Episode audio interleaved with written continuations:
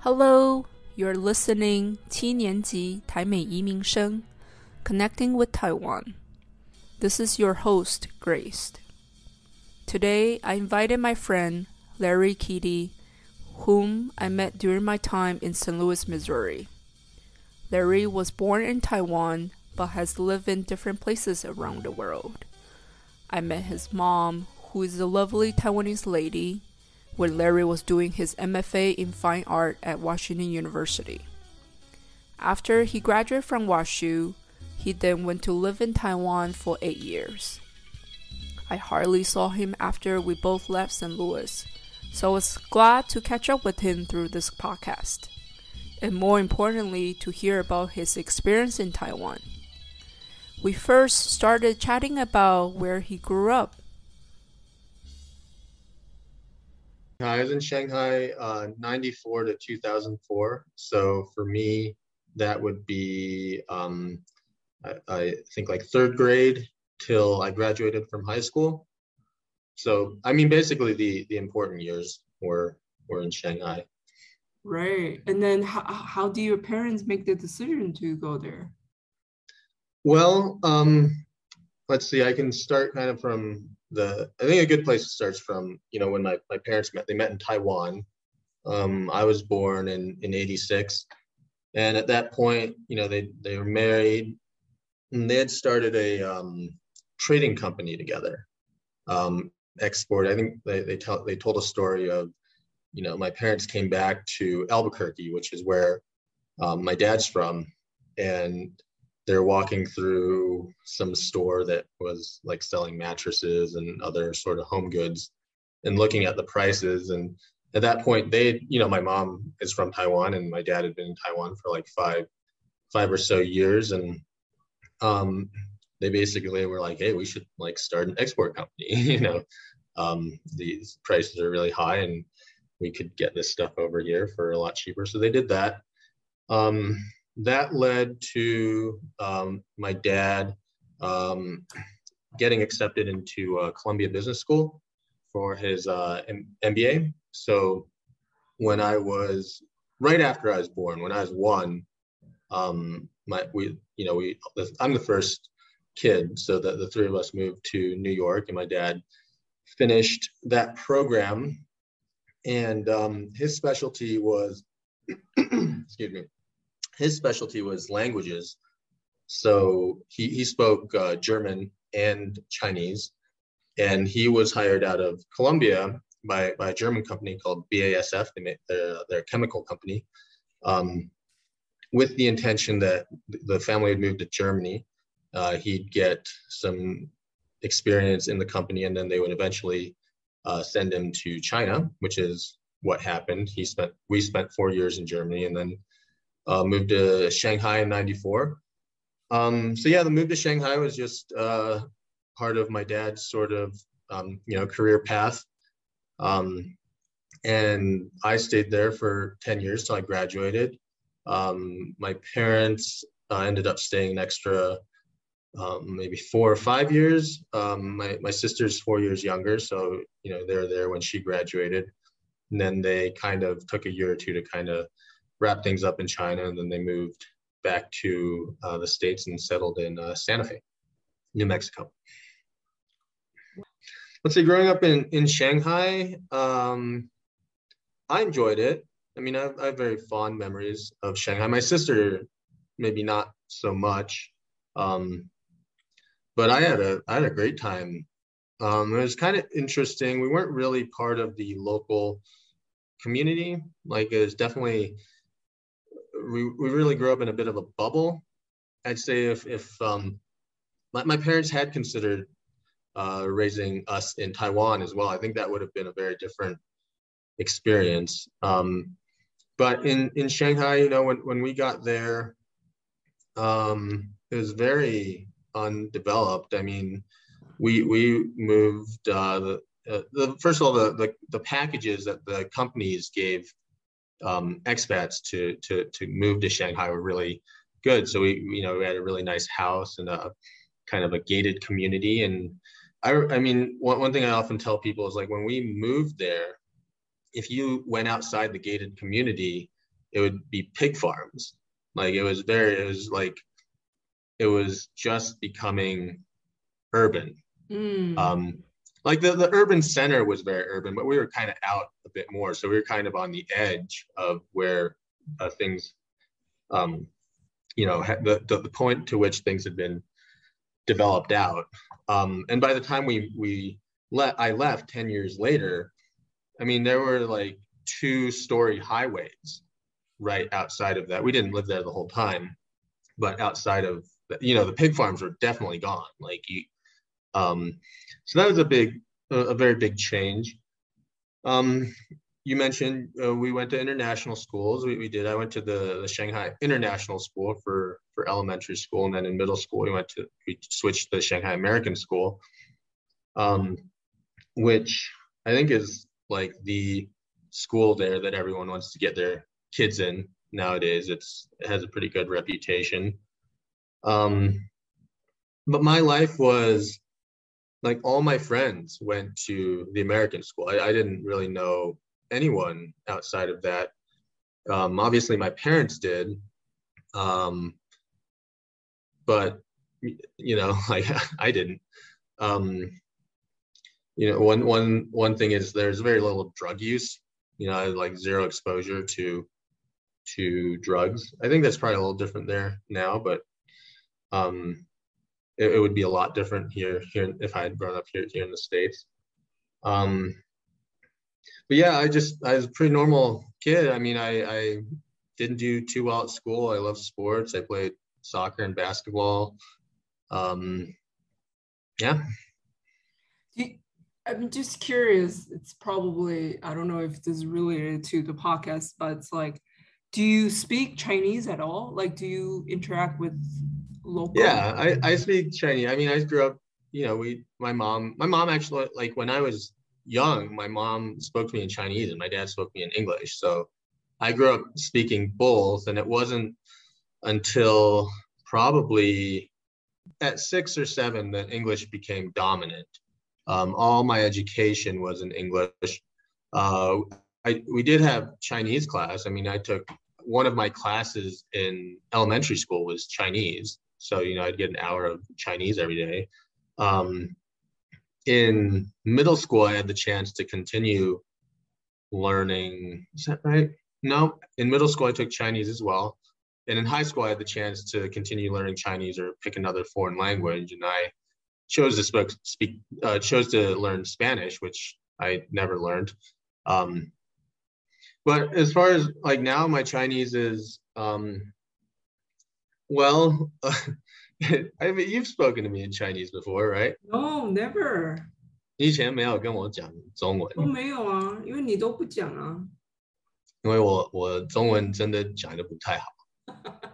it's it's like my my vocabulary is very limited. Limited. Mm-hmm. Yeah, it's mm-hmm. it's um, but my my uh sort of ability to figure out what someone is saying is better than um you know most foreigners who learn Chinese just because I grew up you know around the language.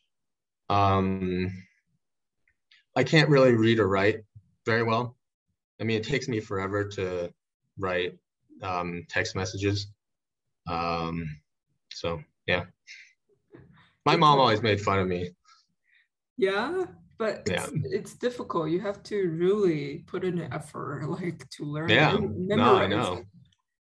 Mm-hmm. Everything. Hmm. So after, I guess everybody from the American school would just come to the states for college, right? That's just a typical route. Mostly, well, I wouldn't say everyone. I'd say uh, maybe like sixty percent. Every, you know, we a lot of kids went to Australia or the UK or other European um, uh, places in Europe. Um, but uh, uh, uh, the, the majority went uh, went to the U.S. That's cool. So you, uh, we met when you got into WashU, which was right after undergrad. Mm-hmm. Um, and as soon as you graduate, you went to Australia, right? Well, you went to Taiwan first. I went to Australia first. Yeah.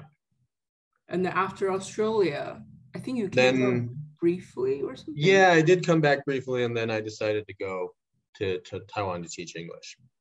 Yeah, and then how did you make that decision? Well, I'd spent a year in Australia, and that decision was made because I had um, student loans to pay off, and it made me nervous not to start working on those. Um, I didn't have any idea of what I would do for work after graduate school. Um, uh, I, you know, I, I, regret getting that degree, which is maybe a story for for another time. So, so on the way back, so, so on the way back to the U.S., uh, I stopped in Taiwan because I hadn't been back in probably five or six years.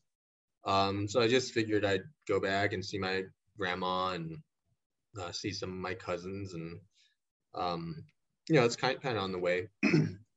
and I met a guy at the airport. Um, I didn't know how to get into Taipei. I mean, I didn't like look it up online or anything. I was like uh, sitting like at the baggage claim, and I was wondering like, oh, well, what's the best way to get into Taipei? Um, and there's a foreigner there, and you know this is like the thing about seeing a foreigner in a, in a foreign country. You can just go up and ask him a question, and you already have that in common. You're both foreigners. Um, so this guy was from South Africa, and he he I ended up taking a taxi with him into into Taipei, and he um, worked for the largest um, English as a second language school in Taiwan, which is uh, HESS or mm. Hejiaren. Um, and um, so yeah, I just asked a bunch of questions and and then uh, met with my family and all that, and then came back to the U.S. and spent four years here, kind of living with my parents. Um, my parents had just moved back at this point, so you know they had a nice they bought a house and they're getting settled in and and after a while I was like, well, I need to do something, and I, you know, uh, basically contacted this guy and he um, told me how to apply and I applied and went over to Taiwan and started started teaching English, and that experience was really really great. I mean, for, for a big company like this, they they have like a a 10 day training. So yeah, you're part of like a 60 person group. So again, just like really easy to meet people and make friends. Um, the people I, uh, some of my best friends are from that that group. Um, everyone that um, you know I hung out with in Taiwan, uh, everyone I met was kind of um, from from that group. Uh, so yeah, um, I forgot what what your question was. No, I I was just asking like how did you decide to go to Taiwan? Because um, were you thinking about doing something in the U.S. or that opportunity? no, yeah. So so I was just not ready to. You know, the thing with with teaching English in Taiwan is, um, and maybe in other places as well, uh, is it's very non-committal. Like here in the U.S., if you want a job, a good job, um, you need to go get the training and then interview for a bunch of jobs and then get the job. You know, like in Taiwan, the only requirement was that I spoke English and had a bachelor's degree. Um, and at that point, I was still kind of um, very interested in being an artist. And so one of the things that appealed to me was that uh, you can work 20 hours a week and, and have pretty good standard of living um, and then spend the other 20 hours a week you know doing whatever you doing nothing or or doing art which is which is what i what i did. Um and then the other side of it is just uh, i wanted to keep chipping away at my my student loans. Mm. um a pretty common reason. I mean a lot of people especially with korea a lot of people go to korea to pay off their student loans because they in korea they it's pretty standard to to provide housing and mm-hmm. flights. So you can just land in Korea and start making money right away. In Taiwan, it's a little different. You have to like, you have to pay for your flights. You have to find your own housing and um, you know after if you're there for a while you it's you can make the same amount of money it's just that you if you want to start right away korea is kind of the the, the place to go for for that um so yeah that i mean that that was what drove the decision i just um i wanted to pay off my debt uh was non-committal about a career and um, yeah, I guess I, I, also wanted a bit of an adventure as well. And uh, you know, Taiwan's where where I was born, so I figured might as well live there as an adult for a while, see what that's all about. So, were you in Taiwan, uh, Taipei, most of the time at the first few years? The first year was in Taipei, um, and then after that, I got transferred to Taichung. Um, and in total, I think it was a year and a half in Taipei and about three years in in Taichung. And the the year three years in Taichung, one of the reasons I moved down there was um, I met these people that ran this art gallery, and um, I think I told you about this long time ago. I, I yeah, it's I thought you were going to visit and then you you you didn't. Yeah, yeah, yeah, yeah it was like the first floor was an art gallery and then the second and third floors were studios and um, uh, a bed bedrooms so that was really cool i mean we'd have shows once a month and um, it was a cool like sort of community space uh, mm. are those so yeah, foreigners or are they local mm-hmm. there's all foreigners but you know, I, I mean, there's a lot of people who came over were Taiwanese. You know, you have kind of a crowd in Taiwan that's like really interested in hanging with the foreigners. Yes. and so I'd, I'd say the group of sort of the community there is maybe half and half. yeah, I don't know. I mean, I live so cheaply in, in Taichung because at, at that point I was, you know, I kind of was like, I'm an artist. I'm like living, you, you know, it's, it's like um, and I mean, just to give you an idea, my rent for a while was 3000 NT a month. So 90 bucks. How? Oh my God. But that's not normal. I mean, that's not normal rent in Taichung. It's because I lived in this space.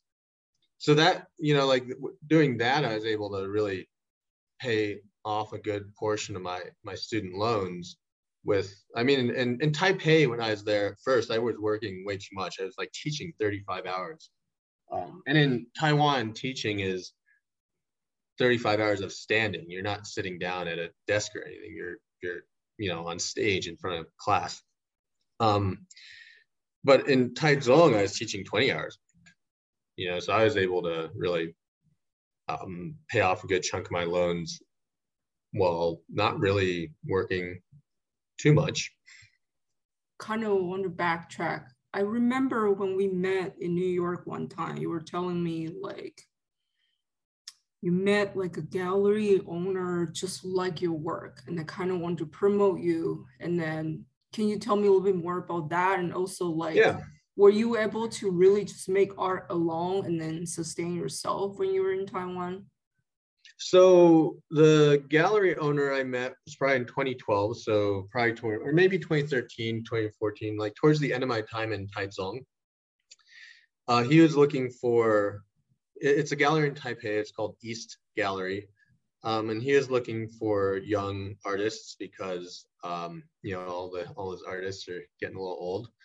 Um, and he had heard about our gallery and specifically about my uh, roommate, um, his name's John, John John Renzel. He's also he makes woodcuts, um, and he has a bit of a reputation in in Taiwan. Like he's been at a lot of a lot of shows and stuff. He's he won a really big grant about ten years ago for um, for for his work. Uh, it's like eight thousand dollars or something. It's pretty big for like for Taiwan. Um, anyways, so he'd heard about John and he came to see John's work. Uh, but John had already agreed to participate with uh, another gallery for basically what uh, this guy, this this gallery does is they do art fairs. Uh, so another gallery is already representing John for the specific art fair, but he's able to see my work, and then he wanted to to you know um, sell, sell my work, and that's been that's been ongoing. I mean, I was in in One Art Taipei. I've been doing it every year. Uh, I, I, was in One Art Taipei early uh, earlier this year in January. Um, this sold, year too. Mm-hmm, yeah, this year. So wow. I send I send him work once a year. Uh, I think uh, we'll probably do another one this summer. So this might be the first year that that I have two um, two um, art fairs that that I'm in in Taiwan. Um, but it's not like huge money. I mean, I make like maybe anywhere between a thousand and like two and a half thousand dollars an art fair. It's not um, you can't live off of it.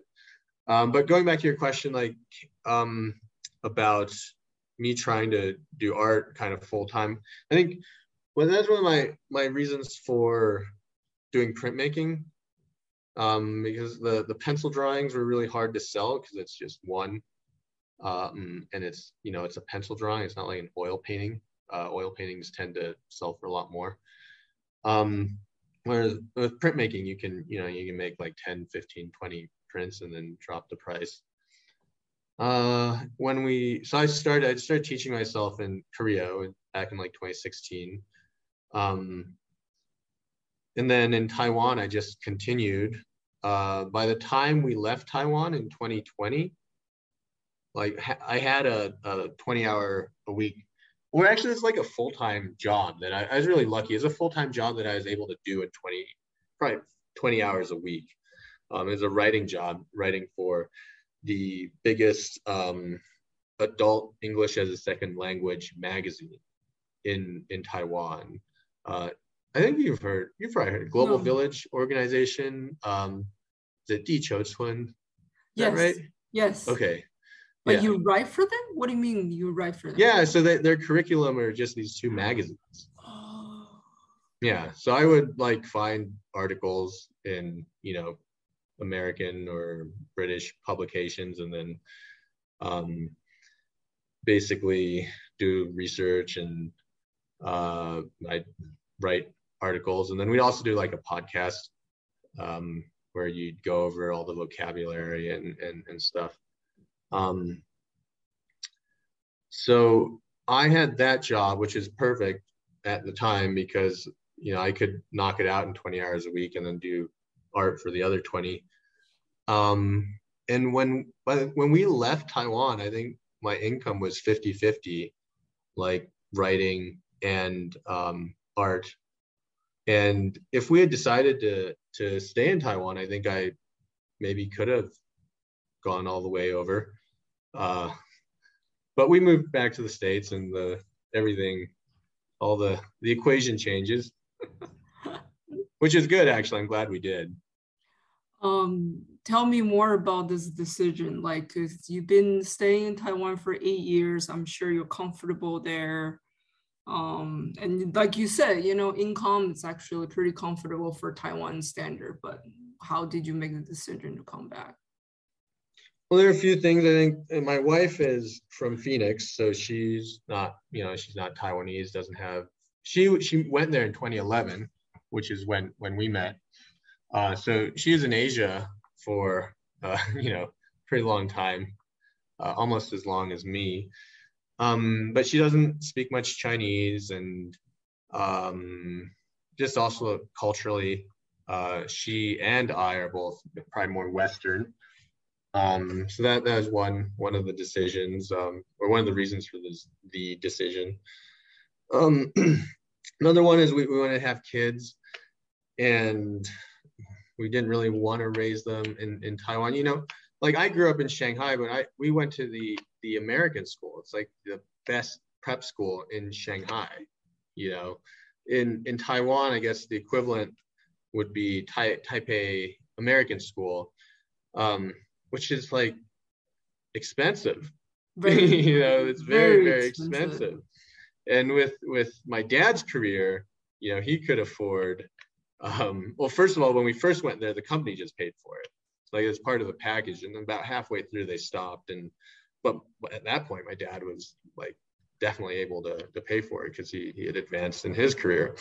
But for us, like, like I'm, I'm never going to make the kind of money my, my dad did. I don't really have ambitions to, to do that. So um, the, if we had stayed in Taiwan, I mean, we would, I don't know where, where we would have sent our kids to, to school.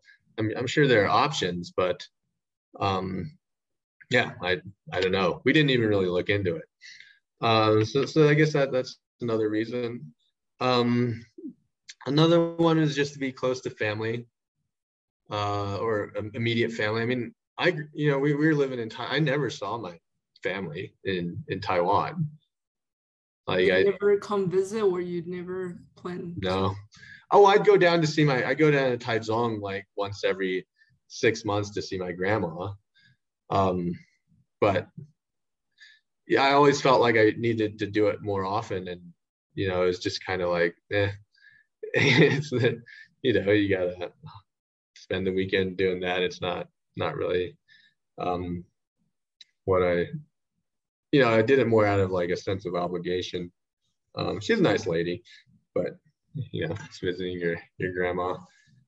But yeah, my I mean, my my wife has family in Phoenix, and they're pretty close, and you know they they they have kids and they get together on the weekends and and all that. And um you know we wanted to be be around that. Right. And then i think you mentioned to me like um also one of the reason that you want to move back to the us because you don't always feel connected with the locals in taiwan yeah, I mean, I, I, most of my friends there are are foreigners or they're locals that speak very good English, you know, and um, it's just a cultural cultural difference. Like uh, different cultures kind of do do different things. Um, but also at the point we left, I think our social life had really died down because um, we or at least for me, when I first moved there, I had like a pretty big group of friends just from that training program. Um, in 2020, there are maybe four or five people from that training program who are still there, and they're they're they're my good friends. Um, but everyone just kind of started doing their their own thing. You know, I, I maybe see see my buddies once a month or so. We how interesting like how do you meet her? Like from teaching or? Yeah she so i got there a year before her and she's the new teacher at my at my school in 2011 and we became pretty good friends but we didn't start we didn't start dating until 2015 your parents kind of prefer us education. That's why you went to the international school and then mm-hmm. college in the us and grad school in the us too. And then like and you mentioned because your wife it's also american so there's no way you guys can choose a taiwanese education. But i'm just curious how how how why do your parents pick us education over taiwanese well, or chinese i think i think yeah uh, you know when i was born in 86 the, the i think there are some really good reasons why my mom preferred that. I mean she was definitely um uh, she she tells a story of going to register me when I was born um, under her household registration, and she couldn't do it because my dad is not Taiwanese. And there's another lady at the counter who is a foreigner who was registering her kid, and she could do it because the kid's dad was Taiwanese. So, so I believe they didn't change that law, I think, till like 1990 or something. Right. So, you know, this is the world my mom grew up in, whereas like men were valued and women were less valued. And it took, you know, a very strong person, like a, a father figure in your household to really break that trend. Um, and she always felt like she was a great student and she is definitely, she had three brothers and she is definitely the smartest of of all of them um, but they got all the attention right because that was just the culture of taiwan back then um, maybe more so in a place like taichung than taipei i'm not not sure Um, so you know, it, was a very easy decision for my mom. Like she, she, uh, she had enough of Taiwan. You know, like she, she was ready to to get out and I mean, it, it's kind of interesting because she's she's always very like um, she's always very she struggled with it because she was always very proud of being Taiwanese and always like defended Taiwan. But you know, I know like at that time she was a total rebel. You know, like she she felt like she didn't get a fair shot at things because she she was a girl. Um, so that's I think that's probably one one reason. Um, you know, I think I think maybe one of the things was, and we've I think talked about this before, it had to do with teaching critical thinking. Um, and this is something I experienced in in Taiwan. Um, especially when I was doing there's a, a good two I think like two year period where I was I was working for a company that did one-on-one tutoring and it was tutoring for you know business for everyone from business professionals to people studying for the you know kids studying for the SATs, high school kids. Um, and it's it's it was always kind of hard to get opinions from people, um, which is not me. You know, like here you get an opinion from everyone, which is also not great. Like it's really annoying. Um, when, when someone gives you an opinion that they haven't even really thought about much. Um, but in Taiwan, I mean, one of the hard things to do is to teach essay writing, where you had to, you know, maybe argue for um, argue for something, and you had to, you know, say what you're arguing for, and then write out why you think this is the correct position, and then write a conclusion and that that's like really hard for um, Taiwanese students. I mean, they have no idea what to write. Why? Why do you think? Um, I don't know. I, I mean, yeah, I, it's probably just not emphasized in in the culture and the and, and the education system. I, I imagine. Um, and it's it's not even yeah, I, I'm, I'm not sure why. I mean, do you, do you what, what do you think? I don't know if it ever come across to you when you were there. Um, for me, growing up, you know, it's like studying what Confucius said. It's it's more than just important. It's like things you do in school, from middle school and high school. And Confucius isn't you know i'm not gonna talk a lot because you know it's been a while but it's it's really about following whoever that's higher. It could be your parents could be your teachers. You have to really respect them. And i really think you know after even just also chatting with my husband too it's like i really think that influence the whole society in every single level and instead of like having questioning your teachers uh, having different thoughts about from other people it's it's more important to um, like unity like you know to to be um, not to have different opinions so that you know the society can have peace Mm-hmm, mm-hmm. I can see that. And and it's totally opposite, I think, in the US. And then mm-hmm. this is part of the reason I want to stay in the US too. Right, because, right. Yeah, just because you know, I, I always feel like having a different opinion. I don't know, even friends will think I'm weird just having a different opinion but then naturally i like to have an opposite opinion for from the most people mm. not so much opinion it's just like i always wonder what what the other side of people think right right and and that kind of like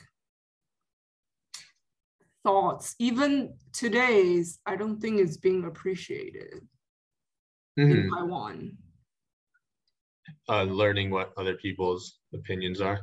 Or having a different opinions Okay. yeah i have a really interesting i heard from during this visit in taiwan so i was like just chatting with my friend's husband and then he said he got on the high speed rail and then he was like want to you know what do you call it, lean Put back his he- put his seat back. Yeah. seat back but Mhm. then he looked around nobody did that It is probably just during that time Mhm. and then he um and he didn't do it Right. Yeah. Yeah. just because he he was afraid to be different The only one doing it. Yeah. Yeah. I could. I could see that. That makes sense to me. but then i was happen. like i don't i don't care as soon as i caught on the i was like i want to lean back i was like Right. Right. I pay for it it's like why do i have to care about other people's opinion but i think Mhm.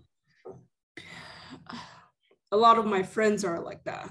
Especially, I met with a couple of friends who moved back to Taiwan recently from the US, and then they seem to all struggle with it in every single level, especially as a parent, too. Um, some of them, it's like, you know, if the teachers say this or other parents say that, it's like they feel weird if they they want to say things differently. Hmm. Yeah, well, definitely from the the teacher standpoint. I mean, I, I think teachers are much more respected in Taiwan. Like, you know, like people would ask um, what I did, um, kind of out of like, I mean, most, oh, not most, but a lot of foreigners in Taiwan are teachers. So it's like no no surprise. I mean, the, the demand's very high for for learning English, so they make it easy to go there. Um, but when I tell people I was a teacher, I'd get like sort of like a, um, they'd give me like some respect, you know, they'd be like, oh, wow, that's great. You know, like, thanks so much for coming here to, to teach. And, and, um, and then, you know, for me, it's just kind of like, it's like very like non-committal sort of career, you know, it's, it's, it's you know i want to tell them like you know most of the teachers here they they're just here because they don't know what to do. Um and that but a lot of teachers are, are very good as well. I mean especially the, the, the ones that, that stay for for a long time and are really in, into it